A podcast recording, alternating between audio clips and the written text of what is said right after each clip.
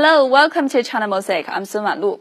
If Tang Dynasty tomb figurines could be brought to life, what stories would they tell us?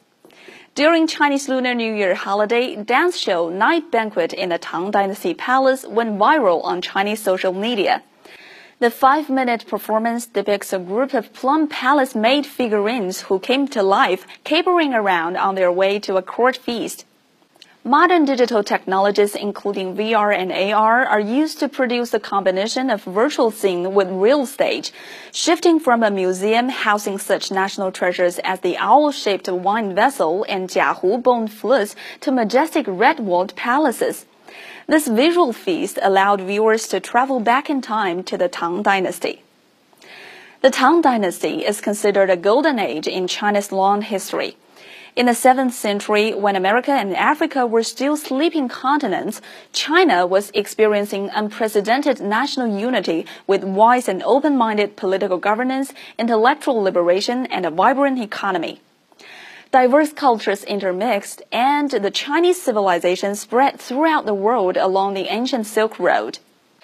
In the show, the dancers wore padded clothing with cutting in their cheeks to better represent the full-figured Tang women. Meanwhile, the crescent-shaped makeup on their temples faithfully reproduced the fashionable Xiehong makeup of the time. The dancers were dressed in simple and bright clothing with low-cut necklines showing the diverse Tang Dynasty fashion. These details vividly illustrate the free, open, and confident look of Tang women, as well as the affluence and openness of the society.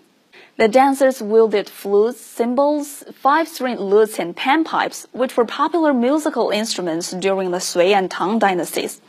Many of these were introduced to China during ancient times, demonstrating the Tang dynasty's inclusive culture which integrated elements from East and West.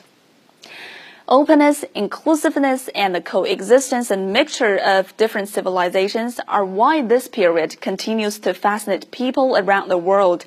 And the idea behind it is a valuable heritage passed on by the Tang Dynasty. Nowadays, many people from other countries are keenly interested in cultural elements from the Tang Dynasty, including the costumes, architecture, and related films and TV shows. At the same time, however, some have also deliberately stirred up controversy, as we covered in the previous episode. That's why we hope to show you more about the real Tang Dynasty. Night Banquet in the Tang Dynasty Palace gives viewers a glimpse into this fascinating culture. Through the mobile internet and digital technologies, these national treasures, preserved as part of China's 5,000 year history and culture, are waiting to be known and appreciated by more. Thank you for watching.